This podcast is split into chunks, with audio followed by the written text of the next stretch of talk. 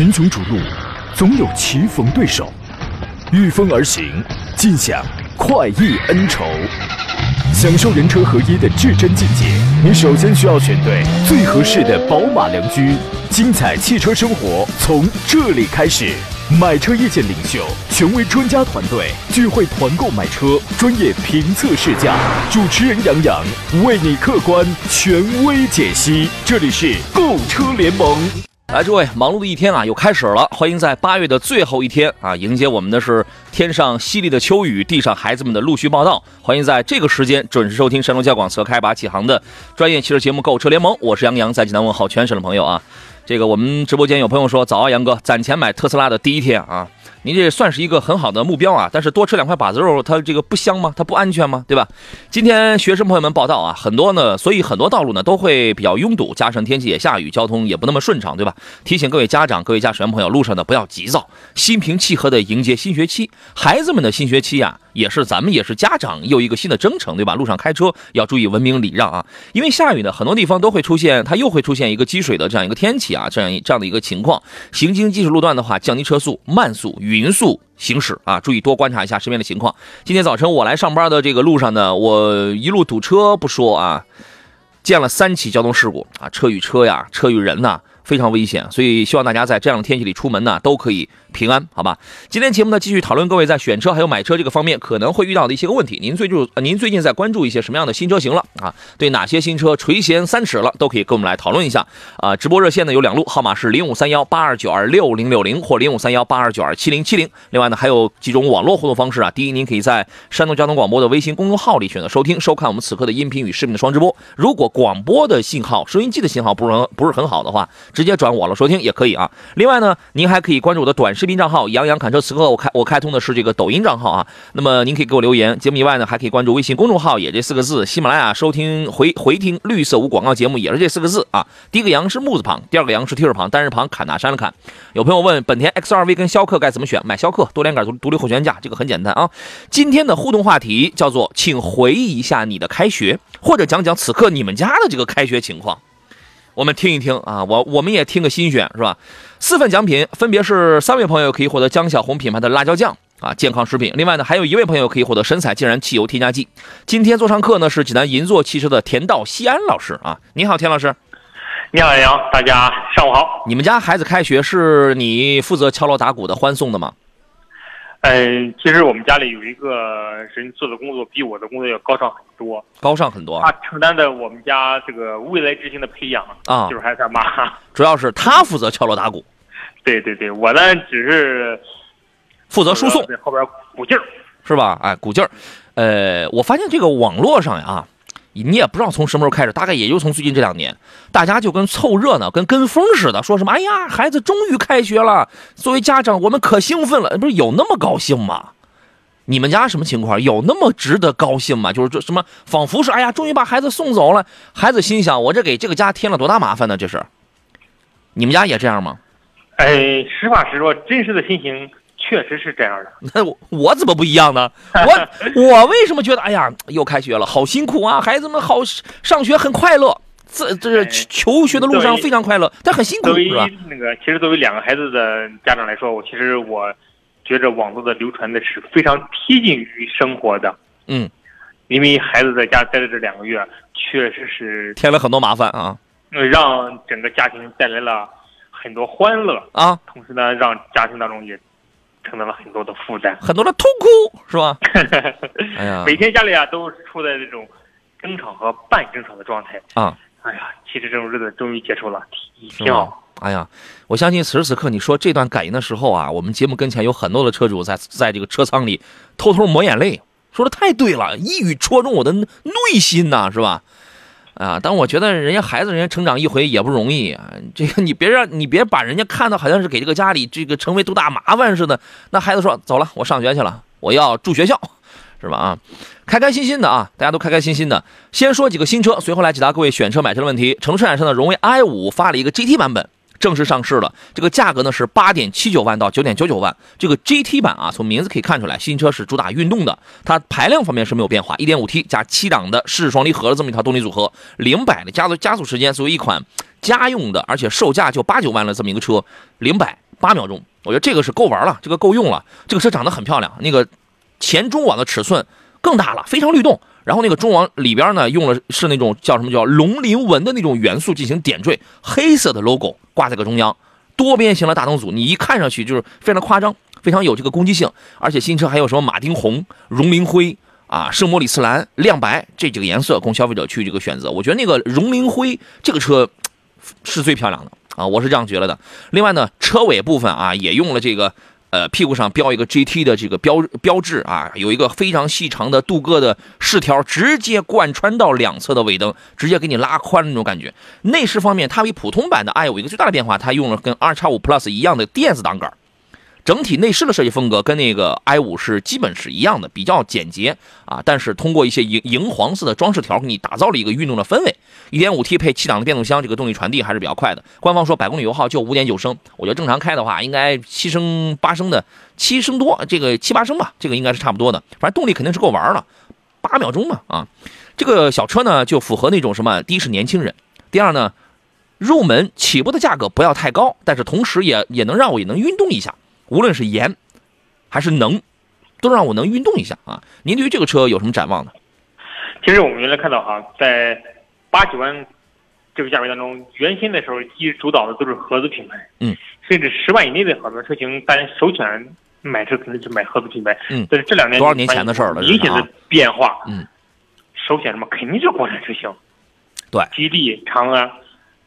一系列出的这种车型，问题是你现在你八九万你买不到什么就是特别优秀的合资品牌，你可能就是你只能去安慰自己，哎呀，它牢靠，它没毛病，它保值好，你只能自我安慰了，你只能这样了，对对吧？呃，i 五也是一样，i 五应该说也是市场当中建设率很高的一款车型，嗯，呃，它跟长安逸动啊，应该说很是很多人去对比的车型，嗯，整个车的性能还是非常优秀的，呃，满足日常的家庭的出行需求，对，而且非常经济可靠。这么一个价位啊，主要是这个颜值也在线，有一定的操控性，这就可以了。你不要对它，你非得要求它达到一个什么样跑车的那种级别，这不可能的事儿，是吧？呃，星途凌云呢是之前我们节目上有朋友关注的，它是星途的 TXL 的一个升级版本，它叫凌云 400T 400T。呃，城市站刚刚也上市了，只有一个动力，五款车型，售价是十五点七九到十七点九九，这个价格比原来的 TXL 价格确实要高一点了，对吧？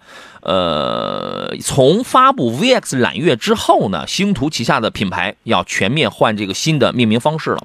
凌云，这是它这个计划当中的第二台车，是基于星途的 M3X 火星架构 Pro 来生产的这么一个首款的产品吧。反正样式上确实是比较。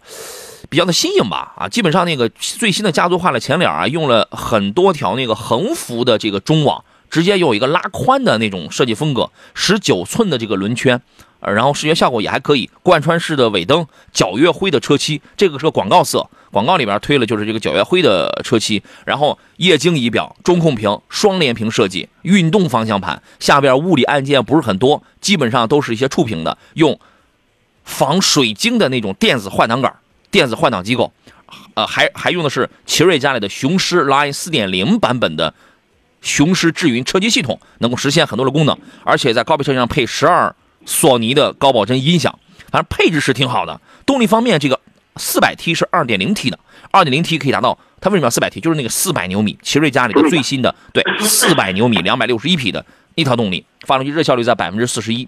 反正这个车目前它它还有弹射模式。一般来讲，一般来讲，一个双离合变速，它用了七档的湿双离合。一般来讲，你像长城家里的，它这个双离合变速箱，它为了保护这个变速箱，你像在 F7X 等等这样车上，它不让你弹射。但是这个车呢，它你可以弹射，弹射的话零百是七秒钟时间。啊，这个车目前来讲的话，你可以等等优惠，这个价格我觉得可能稍微高一点。您认为呢？对。它一上市之后，肯定会在价位上会有一定的先行的一种期限。但是不得不说哈，嗯，星途这个车型整个在国内现在销量还是还是可以的。嗯，因为它有了这种奇瑞的这种技术在里面之后，它这个产品的质量可靠性还还是还是挺高的。它的这个品相跟用料确实比普通的奇瑞要好。对。它作为高端的奇瑞来说的话，它确实在很多地方它超越了现有的奇瑞的一车。那它也是奇瑞家里的高端，啊这个高端序列啊，原来就是你不知道上哪去买，4S 店都哐哐的倒，你不知道上哪去买，你买了之后，那你会很担心。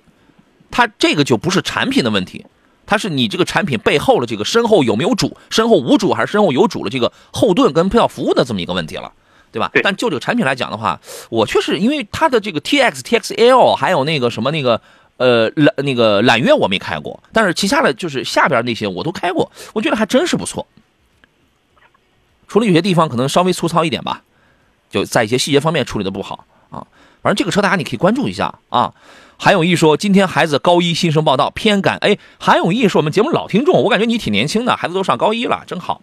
偏赶天气不佳，夫妻二人双双请假，分工明确，一个负责开车，一个负责到宿舍铺床套被。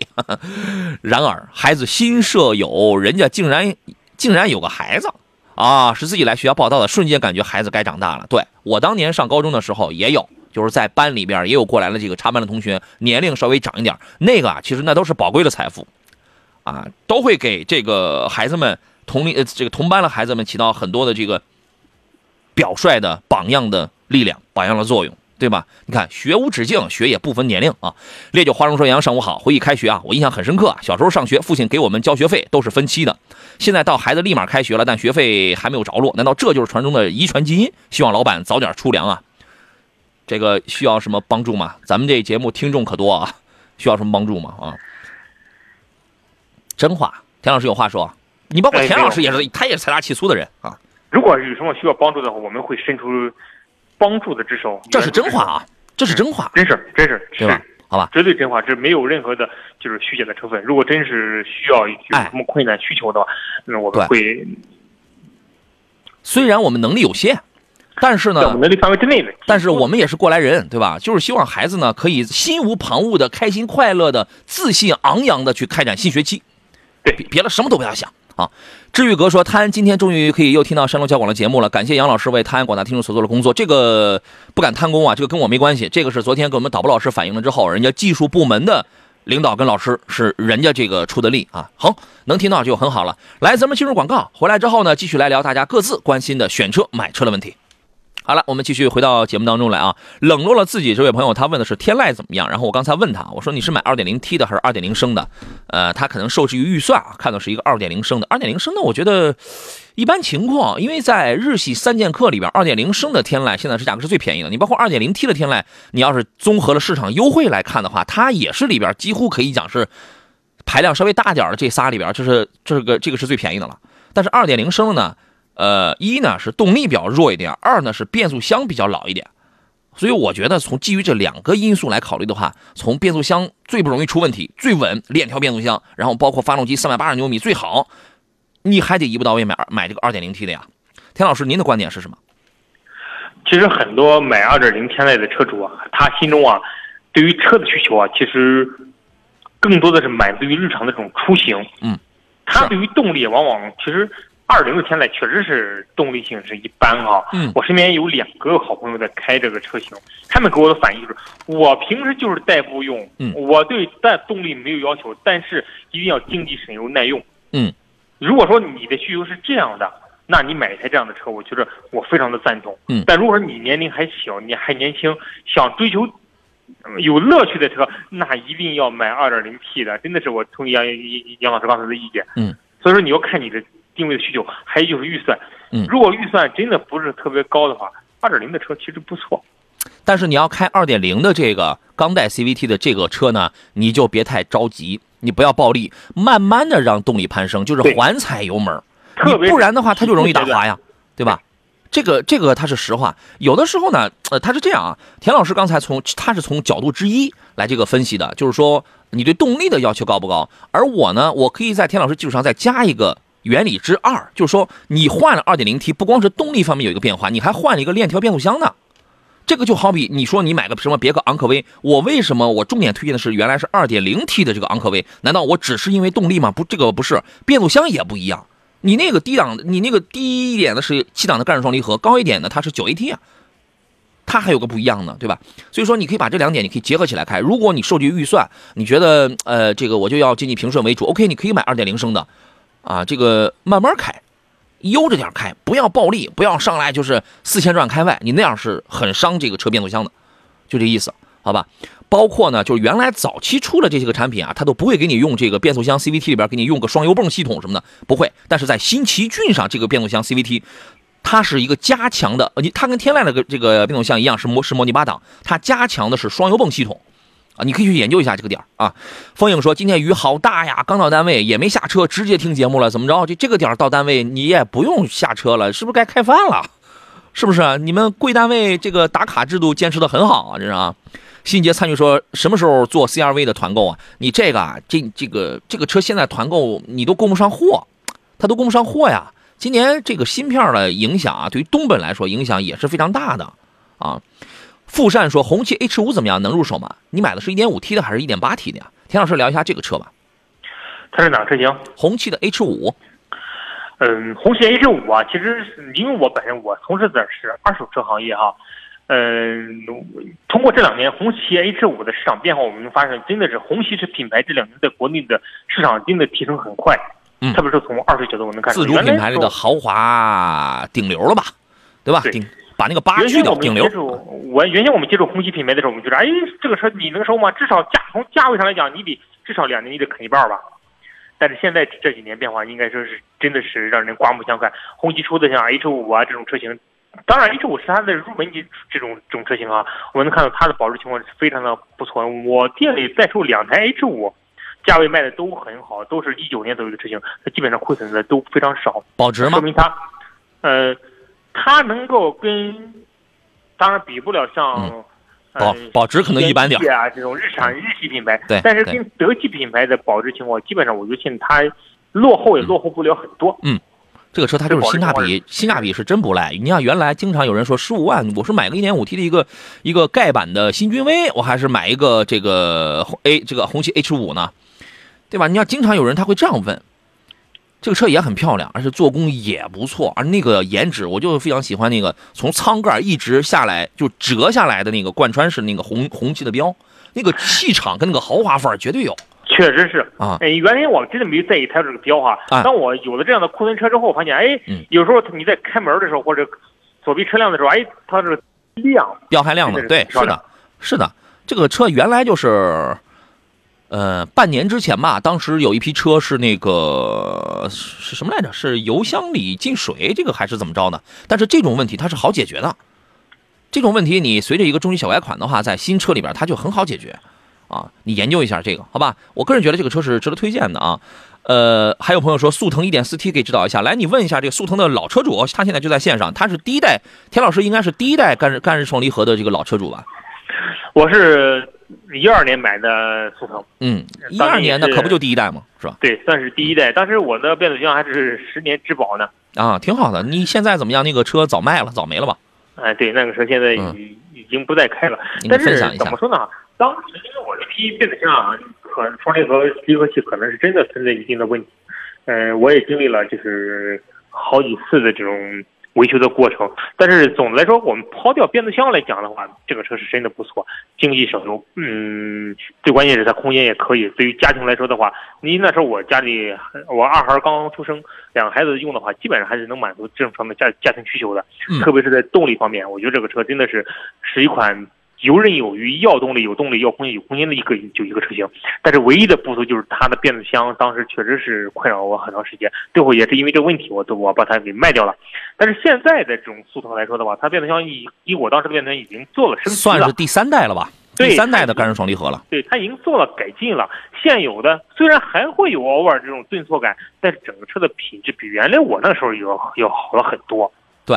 呃，这个之前我们也讲过，一受驾驶水平、驾驶技术、你开车习惯的影响，但是最主要受交通流量的影响。你在那种拥堵的城市化，你像济南这种市区，你要是频繁启停，有你在高峰期的话，你堵在那儿频繁启停的话，这种低档它就容易过热，它就容易产生呃原来最早还那个报警是吧？过热之后还往外窜，还有顿挫，还有异响，它就是在这种情况下，你的体验感不好。但是如果哎，如果你不是这样的路况，或者说你碰上了，你买到了是最新款的这个 DQ 二百的升级之后的这么个变速箱之后，你觉得它这个程度已经降低了很多了。我的感受是，它已经比原来真的要好，它真的要好一些了，它要好很多了。那么你可以接受的话呢，这个它就没啥事儿，啊。如果你觉得这种东西你不能碰的话，OK OK，大众家里几乎是除了那种国国产的捷达之外，几乎是所有的这些 1.4T 的，那你都不要碰了，你都不要碰了。2.0T 以下全用这个 DQ 二百，对吧？所以说我个人觉得这个车瑕不掩瑜，目前来讲瑕不掩瑜，好吧？呃，刚才有朋友问那个速腾的超越版 1.4T 家用怎么样？那个车应该在十五左右，是吧？这个车价格，这个配置啊，稍微贵一点了。你十五左右的话，那你办完这不得十六多吗？你十六多，其实这已经是一个典型的入门级中级车了，你可以搞到的这么一个价格了。你还去买一个速腾，一个 A 级车，一个紧凑级车的话，我觉得这个这个车你可以选，但这个配置啊，高点了，高点了啊，好吧。呃，干式双离合很容易坏嘛？这个事儿我刚才我已经说过了，说过咱们就不再说了啊。先生别幼别幼稚，说 GLS 四五零给介绍一下。你买最新款，因为最新款呢，呃，我之前我说过，从美国市场它就开始了，把那个二点五 T 的那个发动机已经逐步换回三点零 T 直列六缸了。三点零 T 的这个直列六缸的发动机啊，你不要只看账面数字，你这你账面数字你会发现，二点五 T 也压榨的那个动力跟三点零 T 是差不多的，但是三点零 T 你去看它的那个发动机的功率跟扭矩的曲线，它的动力平原的那个曲线，你会发现人家就是怎么来讲，那个平原平原曲线持续的更久，爆发力、动力储备要更好一些，而且现在又有四十八伏的这个。加加加持六秒多，你那么大的行政级别的一个一个一个大型商务 SUV 的话，又有四十八伏的这么一个加持，非常好，非常好。我个人是觉得这个车呢，它不一定走的是时尚科技那种路线啊，但是作为一个商务用车的话，还可以。我有我有一朋友他开这个啊，田老师，您对于 G L 三呃 G L S 四五零，您是一个什么样的评价呢？G L S 应该说这是一款加价的神器，加价的神器。嗯，嗯因为说奔驰今年 G L S 应该说给奔驰创造了大量的利润，因为这款车确实现市场当中确实是一车难求，呃，也能看出来市场当中对对于这种中大型的豪华车型是有非常大的这种市场需求的。呃，怎么说是一款豪华车，综合性能也非常不错，但是现在加价的程度确实是有点，嗯，加的钱确实有点多。嗯，反正一百多万的车都买了，还差那几万块钱吗？其实现在你看到奔驰，我这替谁说话呢？这是很多车型，它现在都在加钱，不光没有优惠，很讨厌啊，反而都在加价。那些丧心病狂的加价车，我们回头咱们来罗列一下啊，是吧？你一边骂着他，然后太讨厌了，然后一边自己一边自己掏钱，你去买去了，是吧？他为什么加价？还不是因为你消费者的腰杆不够硬，你不够团结呀，对吧？反正这个车还是还是很好的啊。我们记广告，马上回来。群雄逐鹿，总有棋逢对手。御风而行，尽享快意恩仇，享受人车合一的至臻境界。你首先需要选对最合适的宝马良驹，精彩汽车生活从这里开始。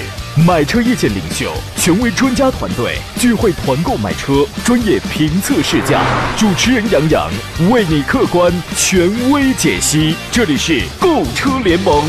来，诸位，十点三十四分，欢迎各位继续回到星期二山东交广为您直播的购车联盟的节目当中，我依旧是杨洋啊。刚才那位朋友不是十五万想买一个 s a g i t a 吗？想买一个速呃想买个速腾吧？我们立马有朋友这个就给他建议说，十五万左右你可以买一点四 T 的迈腾了，就是这个意思呀，对吧？你那个超越版啊，你这个其实没必要花那么高。啊，是这么个意思啊！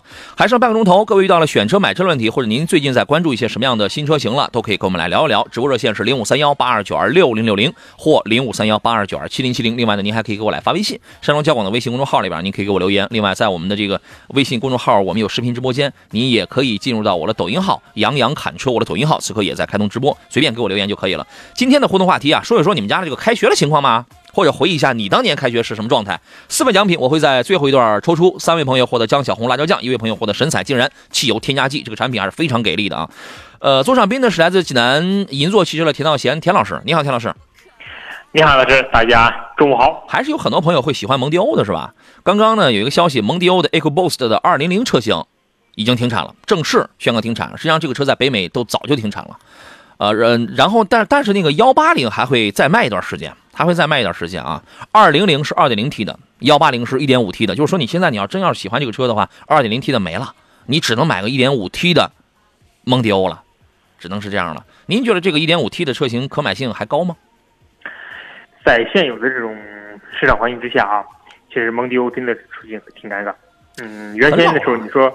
玩车，你买台蒙迪欧，买台二点零 T 的，价格便宜。嗯，你现在你一点五 T 了之后，你所有的东西你可能都失去了。你唯一的存在的可能就是你价格便宜，而且变速箱还是福特老掉牙的那个六 AT。我的天哪！你买这个车，你光等着费油少了。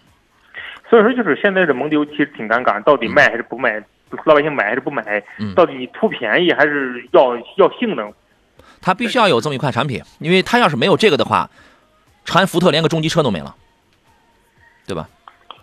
所以说，就是呃，销量证明了一切，老百姓对它还是不认可的，对吧？但是我们我们对于用户来说，我们也不会推荐你去现有的情况之下你去买买买这这样一款车型。嗯。行，attract 这位朋友说，济南什么时候可以限单双号？您现在正堵在路上了吧？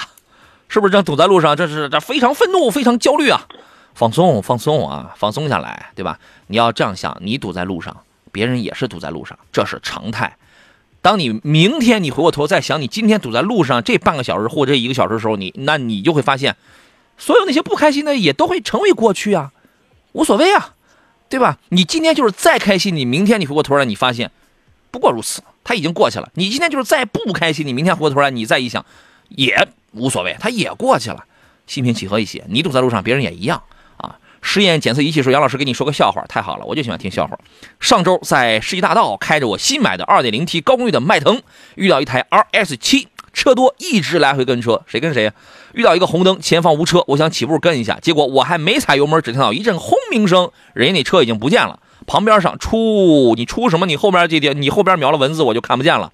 哎，你我跟我跟你讲，你要是真碰到流量高峰的时候，他跑的没你快，他也不敢开，他还不舒服呢，是吧？所以你这个时候，你的心中那种自豪跟骄傲感油然而生。我就是这样，我天天跟人兰博基尼比舒服，天天跟人法拉利比提速，对吧？那就这样，是吧？有本事咱们别到赛道上啊，咱们找高峰期这个试试，是意思啊。呃，卖卫浴的小阿哥说，凯迪拉克叉 T 六六座豪华版本怎么样？是吧？这个车我觉得没有什么太大的问题，内饰不太豪华，高速噪音大一点，但整个的，你四十来万，你你想买豪华品牌的六座，它是唯一一个，你买就好了。我觉得品牌力、舒适性还是在线的。田老师对这个车是一个什么评价呢？呃，是豪华品牌，呃，然后呢，价位也不是特别高，三十来万就能买到它的这买能买到的这种车型，性价比还是非常高的。但是可能有会有各种各样的小毛病，你比如说它，因为我身边也有人在开这个车哈，嗯，嗯，有人出现过开两三个月，可能变速箱可能就会渗油的情况，也有可能是会出现偶尔出现各种各样的故障的情况。因为总的来说就是这很通用嘛，这很通用啊，你接受的这个价格，真这个空间这个品牌，你有没有接受它相应带来的一些瑕疵的东西？其实这就是跟居家过日子是一样的，既然你选择了它，你应该接受它给你生活带来的一些。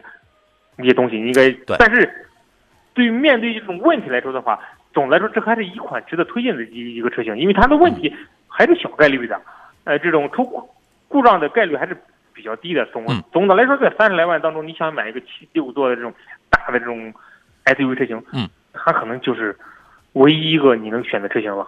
对，就是说你你在四十左右，你还想要豪华品牌，你又你又不想买什么途昂啊、昂克旗、艾维亚呀。什么探险者？那你又不想要？你觉得他们牌子不行？你想要豪华品牌？它真的是唯一一个。小毛病这个东西啊，它它很通用，通用就这样。你你就看你幸不幸运，看你平时你对它爱不爱惜，你养你养护的好不好，你巧不巧的事儿。它就这样。但是从大的概率上讲，我还是那话，瑕不掩瑜吧，还是要看长处啊。它确实有很多的这个优秀的地方，我觉得挺好的，起码乘坐感受还是舒服的，还是舒服的啊。呃，来，我孙萌说，刚和准备上一年级的女儿报完名回家，是吧？今天上午十点多去，然后就报完名了，就回家了。到家了，雨停了，基本一个学生两个家长陪着。记得我小时候去一年级啊，还是幼儿园老师领着我们一个班的小朋友去的，家长都没去啊。我努力的回忆回忆，我小时候一年级第一天开学是什么样。我说实话，我回忆不起来，我回忆不起来。我记得当年是加入有我我其实小时候有很多的错误，我我小时候有很多的闹笑话的地方，你知道吗？我记得有一次是加入少先队要讲个话之类的，我写了个东西，那个时候就拿笔写了个东西，然后老师给改了改啊，提前几天就给写好了，应该是我人生第一次国旗下来讲话吧，提前几天就写好了。回家之后呢，应该是放在床垫子下边还是枕头下边，放了好几天，后来找不到了。当天啊，马这个这个活动马上要开始了，我还大摇大摆的去呢。人家人这个人家老师一看怒了，你知道吗？现场又给我又写了一个，啊，别看现在是吧，怎么怎么着的，在这叭叭了。小时候也闹过很多的笑话啊，也这个不怎么样，你知道吗？啊，赵龙火烧说：“杨老师你好，传祺的 M6 Pro 怎么样？这个车我觉得还还还可以。呃，还是那话，这个双离合的变速箱呢，嗯，传递效率是有，但是低档位顿挫也还是存在的。呃，你比如说在十万上下、十万冒头的这个，想选一款家用 MPV 的话，什么六座呀、七座，我这个是一个选项，而且卖的也还不错吧？啊，您对这个车有什么评价呢？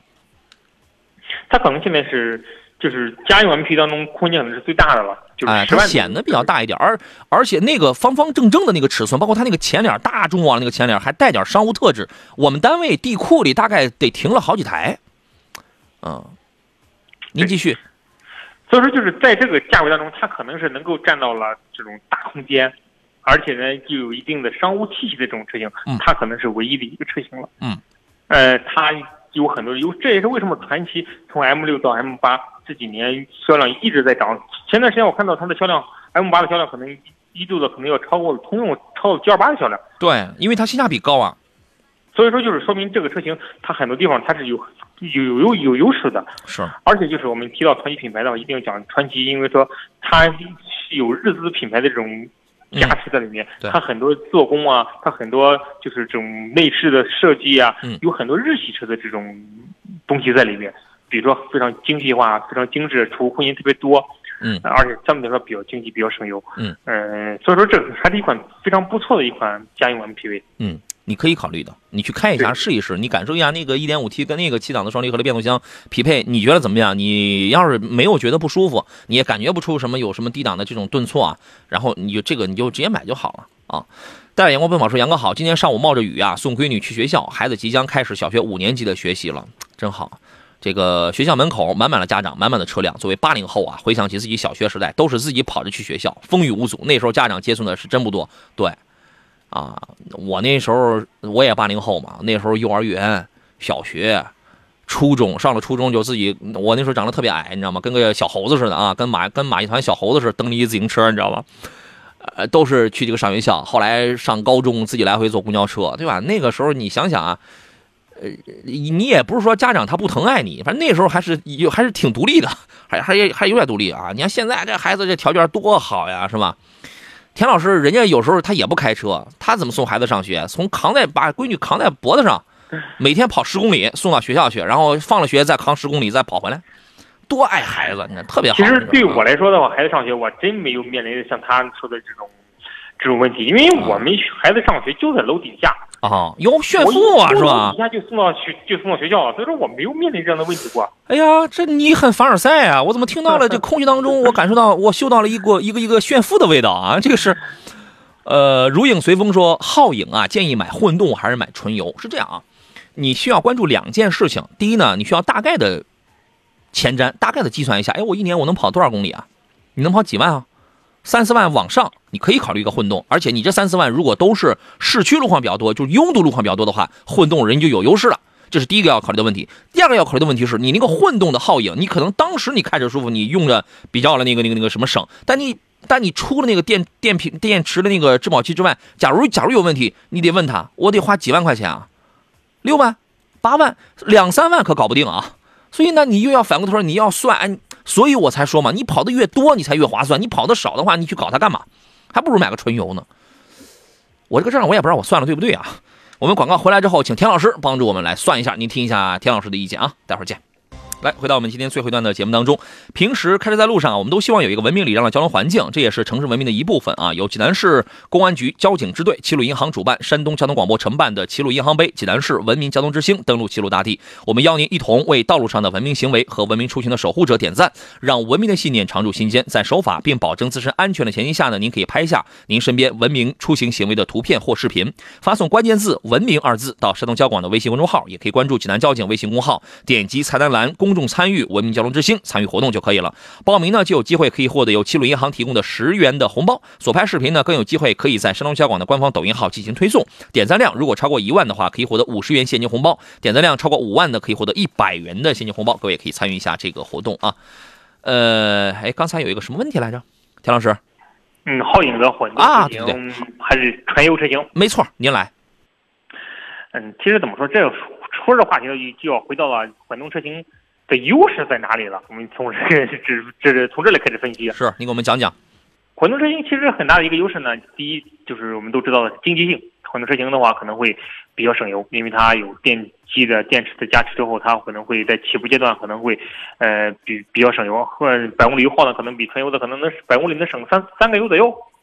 呃，第二呢就是纯油的车型可能会舒适性会会比较高一些，你比如在起步阶段它噪音会比较小。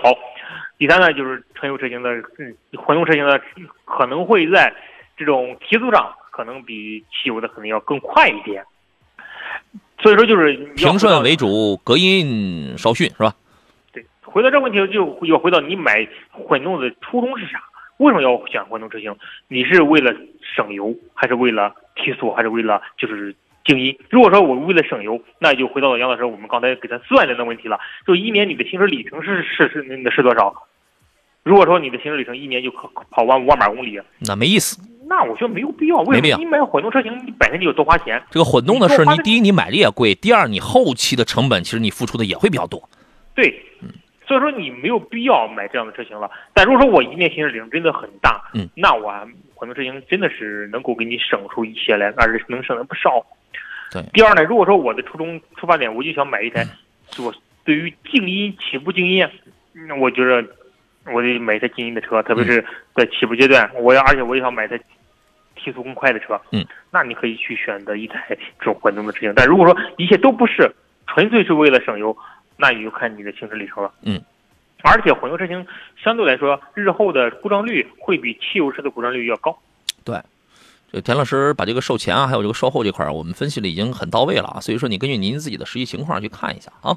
啊，一切呃，他是这样。刚才我们还有一位朋友问的是什么啊？问的是家用七座 SUV 吉利豪越跟捷途的叉九零这俩车呢，是十几万冒头里边最大的了，他俩是最大的了。但是我。我常说，因为你你对车如果不了解的话，你比如说你买手机啊，或者你买你买一些其他东西，你你应该知道一个概念，就是什么是现在一流的国产品牌，什么是二线的，这个你应该能分得清楚吧？所以，呃，就看你怎么来取舍。你如果我我要便宜的，我便宜的个还能再大一点的，那你就买个叉九零就好了。叉九零这个车呢，基本上卖到三四线的这种地方还是比较多的，对吧？但是我要。我同样也是不到四米九、四米八多的，而且我要一线的一流的大品牌的话，那肯定是吉利呀。你这个自己心里你就不用说，他也会有这个数呀。我是这样认为的啊。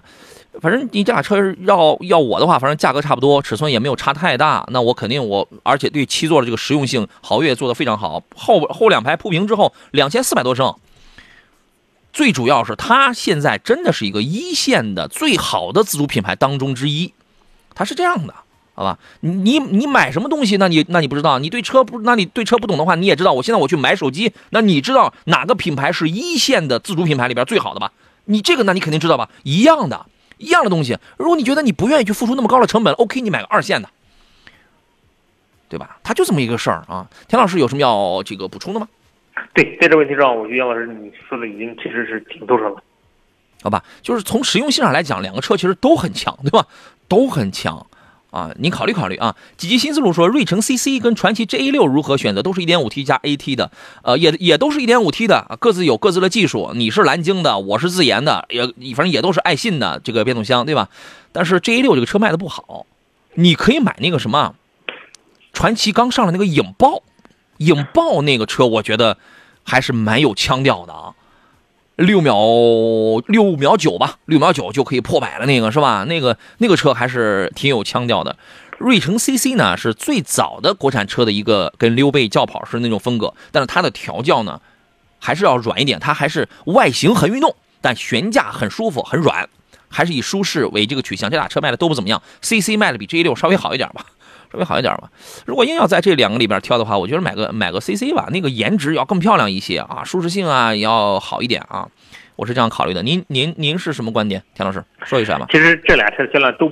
都不是非常好，都不怎么样，都不是非常好。是的，呃，当年瑞城 CC 出来的时候，其实有一阵还是卖的还还是非常不错的。嗯，但是后来大家发现，哎，这个车确实是只是外观上的动感，内饰当中很多东西动力方面还是像原长安的很多车型一样。对，它出的早，并没有很多的亮点。对，如果说真的想买一台运动动感的车型，刚才杨老师推荐的影豹，真的是现在来说，嗯，国内的还是非常有亮点的车型的。对，对，呃，影豹呢，前两天在山东刚刚上市，刚刚正式上市。它是八月一号在全国上市，那个时候刚好借着这个奥运会嘛，啊，咱们呃这个国家的飞人，亚洲飞人苏炳添当时跑了个九秒八三的成绩，打破了一个亚洲纪录嘛，哎，所以这个影豹直接就把这个车的这个起步价，哎，直接就定在了九万八三。一开，哎，一开始它的这个定价还高呢，好像是九万多少，九万八八，一一开始是九八八，我记得，对吧？然然后把那个车也定名叫做 G 幺零飞人版，G 幺零飞人版。啊，这个车呢，他们原来有一个统计说，呃，因为它之前就出现了，刚一上市就有一个破万的订单，这个好像是啊，大概是一万五左右。他们自己做了个统计，有百这在这一万五里边，有百分之九十五的年轻人选的两个版本是什么？是 G 幺五和 G 幺六，G 幺五和 G 幺六。啊，这个车我觉得真的可以去开一开啊，一点五 T 的这个动力，啊，动力传递还是非常快的，然后样子是那种攻击性非常强的。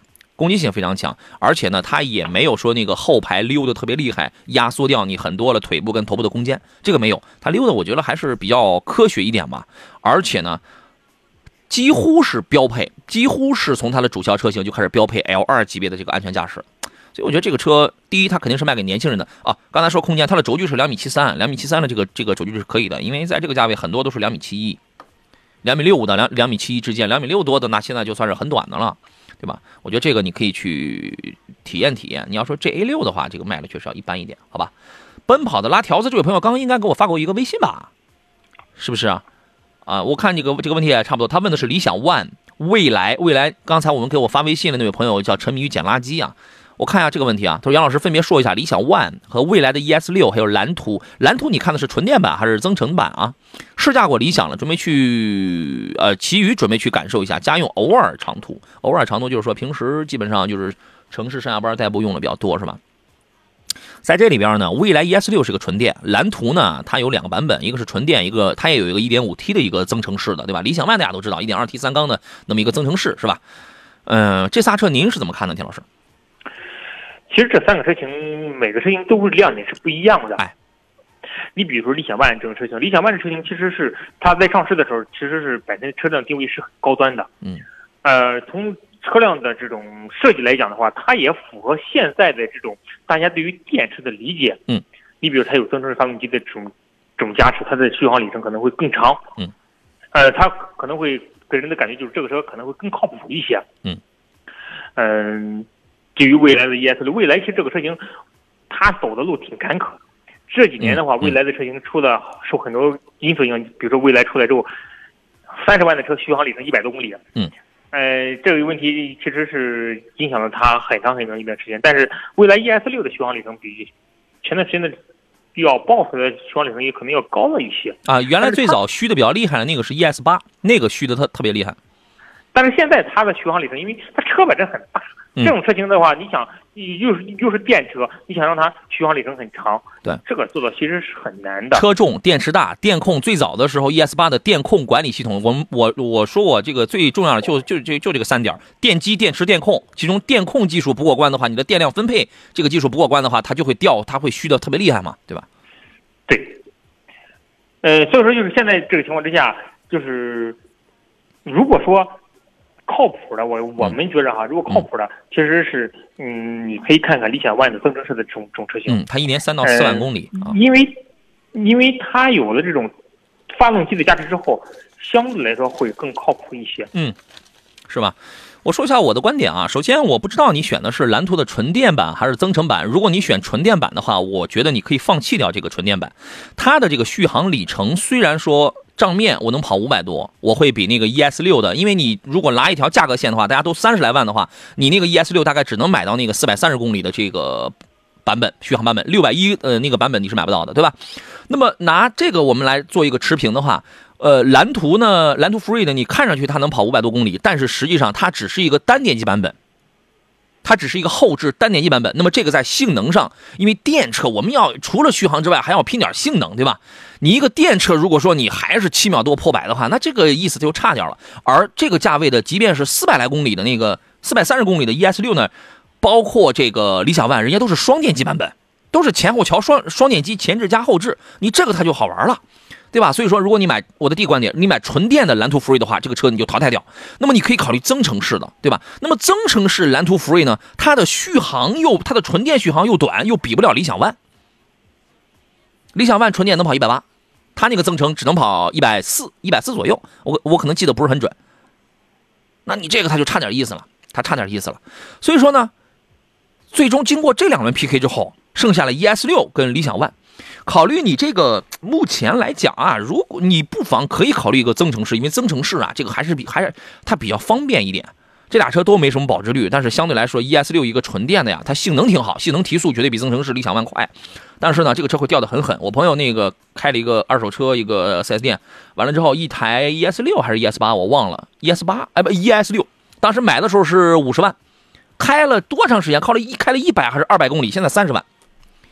那你这玩意儿它就比较狠了，而且理想 ONE 呢，我觉得现在啊，这个呼声啊等等会更高一点。你莫不如考虑一下这个，反正你在这俩里边挑吧。